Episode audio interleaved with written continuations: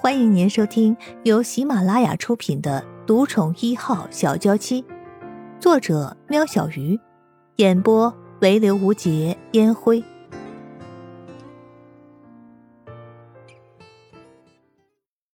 第六十九集。哎呀，念平啊，你乖，叔叔要回家了，妈妈推你们上楼。生意人终于想到要纠正念平对江磊的称呼。念平看了看声音人，又看了看江磊。是爸爸。念平更是抓紧了江磊。两母女在那边僵持不下，江磊干脆锁了车。如果你不介意，我抱他上楼吧。回到家，他应该就不会这样了。声音人看念平这样，晚上风又冷，也就不再坚持，让江磊抱念平上楼。盛雪因为注重私人生活，家里不像国内盛宅有佣人帮忙。虽然盛一人平时就已经习惯一打二，但是今天特别感觉到吃力。不会煮饭的他，已经在心里面盘算着要叫哪家的外卖了。小江，等会儿留下来吃饭吧。盛一人打开了大门进去，心里想着，总归是欠人家一顿饭，早晚得还。还不如早点解决的好。你会煮，真是看不出来。江磊非常意外，想不到声音人看起来这么娇滴滴的，居然会煮饭。幸好他今天没戴眼镜，不然真的会摔破的。啊，不是，我打算叫外卖，中国菜。你想吃什么？声音人把念安放到沙发上，翻出了菜单，拿给江磊。你点就好，我不挑食的。江磊自己本身就有好手艺，偶尔和朋友出去吃饭聚会是有，叫外卖倒是第一次。生意人开始认真的琢磨起菜色，反正江磊都可以，那就照旧吧。生意人拨了电话过去，但却没有人接，试了几次都是一样的结果。突然想起同乡的老板娘有通知，他们全家有事要回国一趟。他怎么给忘记了呢？这下可怎么办才好？声音人烦躁的把手覆在脸上。怎么了？没人接。江磊坐在沙发上陪着念平玩抓鼻子的游戏，但其实一直注意着声音人。哎呀，看来只能叫披萨了。声音人挫败的垂下头，认命的打起电话。江磊。赶在声音人拨通之前按下了电话。家里有食材吗？我做的东西还可以，让我试试。江磊挑着眉毛看着声音人。啊，这怎么好意思呢？虽然声音人现在很想吃热汤热饭，但让客人来做这……别这那了，厨房在哪儿？江磊挽起袖子。生意人带着愧疚的心情，领着江磊走到厨房。江磊看到生意人皱在一起的五官，眼里充满了笑意。江磊看到巨大的冰箱出现在眼前，心里着实的惊讶了一下。再打开，看到满满的食材，突然觉得寄养了起来。自从妹妹过世之后，江磊便不再煮任何东西给其他人吃。所以之前在酒吧里，他亲自做了红酒炖牛肉给生意人的事，着实的吓坏了店里的一干人等。巡视的厨房一圈，所有的用具一应俱全。想要做个丰盛的一餐，根本不是一块蛋糕，简单的很。依然，你不会煮，怎么家里厨房什么都有？连温控精准的大型烤箱都像是在呼唤着江磊。啊，是我妈。他没事的时候最爱煮东煮西的，可惜我没有遗传到。以前要煮个面都差点把安觉的房子给烧了。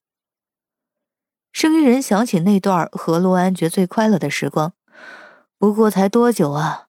很多事情都变了，连小孩子都这么大了。放心，我保证煮完，你家厨房一定完好无缺。哎，别笑我了，我先带小孩去洗澡。你需要多久时间？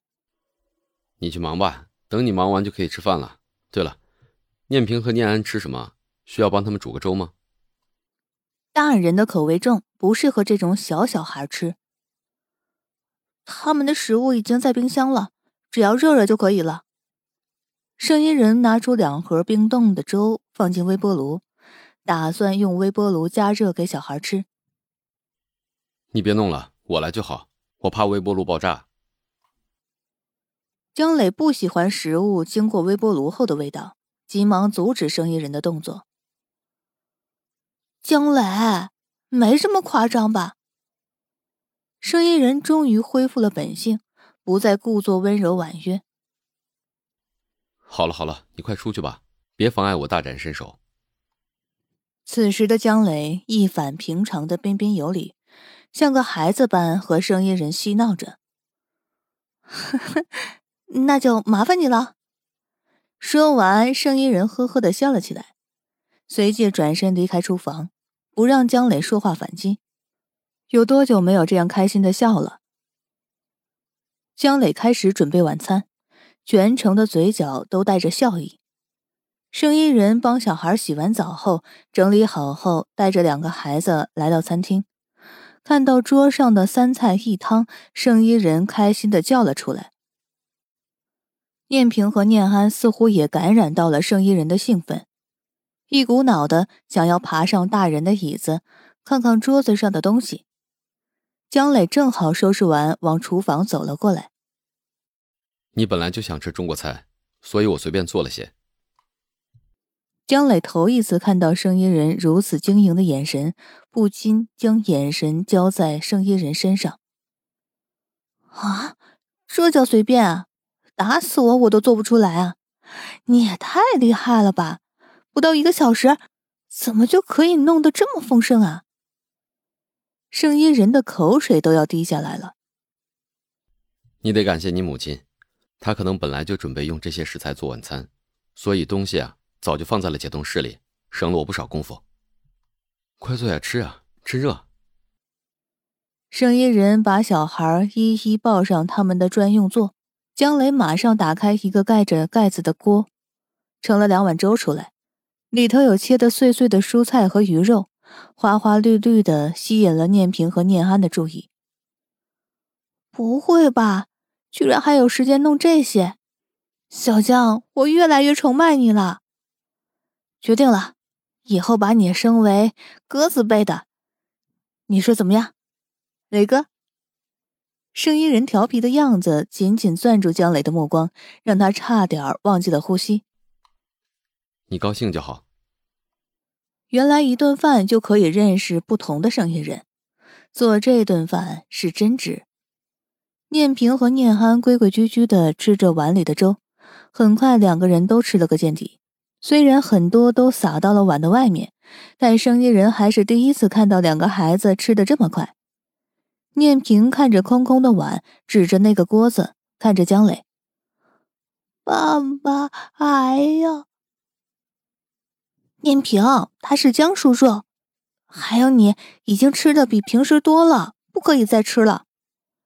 生意人就怕孩子觉得好吃不知道饱，不准念平继续吃。要吃，念平的嘴撅了起来，才一下子斗大的眼泪从脸颊滑落下来。不行，你会肚子疼的。念平常常这样。生意人因为盛雪还是沐风的关系，都让着念平。今天只有江磊在，他决定抓紧时间，好好磨磨念平的性子。念平不再说话，鼻头一红，嚎啕大哭了起来。江磊放下筷子，看着各自坚持的两个母女，他也不知道该怎么办才好。毕竟是人家的孩子，他也不方便多说些什么。念安看到姐姐哭得这么伤心，抓起桌上掉落的粥，伸长了手放到念平的碗里。念安的手沾满了熬烂的米粒，他试图甩手想去除这种感觉。生意人看到后走了过去，用念安的小毛巾帮他擦着手。此时听到念安说：“妈咪想吃。”声音人才开始考虑小孩是不是真的没吃饱，随即对着旁边哭得哭天抢地的念平问道：“念平，如果你还饿，就用说的。你这样哭，妈妈听不懂啊。”生意人何曾看过念平这样撒泼？声嘶力竭哭着的念平已经听不到声音人的声音，边哭边喊爸爸。